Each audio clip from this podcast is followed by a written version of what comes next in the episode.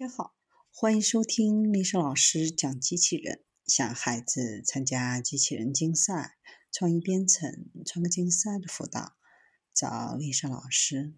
欢迎添加微信号幺五三五三五九二零六八，或搜索钉钉群三五三二八四三。今天丽莎老师给大家分享的是俄终结者武装部队成立。俄罗斯联邦武装力量西部军区成立了第一支终结者武装部队。所谓终结者，就是俄罗斯自行研发的战斗机器人“天王星九”的代号。目前，这款战斗机器人还处于小规模的列装阶段。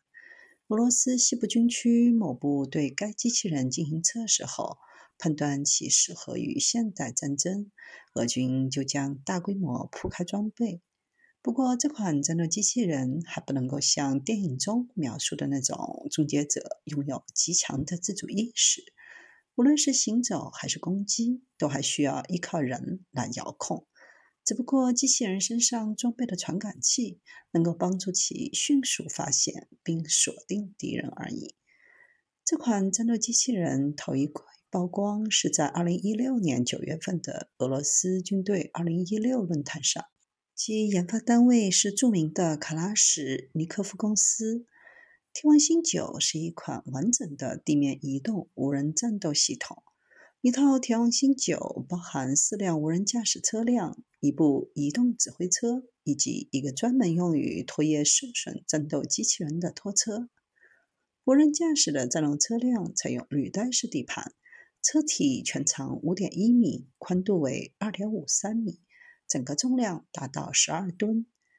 战斗机器人上装备了一个炮塔，炮塔安装了一门三十毫米口径的速射炮，可用于扫射地面目标以及低空飞行的目标，比如步兵和小型无人机。在机关炮的左右两侧，分别配备了一门七点六二毫米口径的机枪。炮塔上还装备了两具 9M120 反坦克导弹发射装置。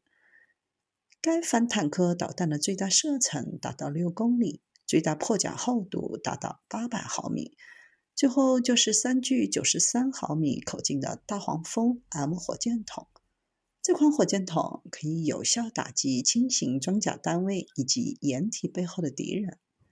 过去很长一段时间，所谓的零伤亡战争一直是以美国为首西方国家的专利。但在俄罗斯出生率不断下降的情况下，俄军也开始筹划零伤亡战争。这款战斗机器人未来可能会是美国陆军在欧洲的真正对手。其猛烈的火力足以让北约的步兵以及装甲单位望而却步。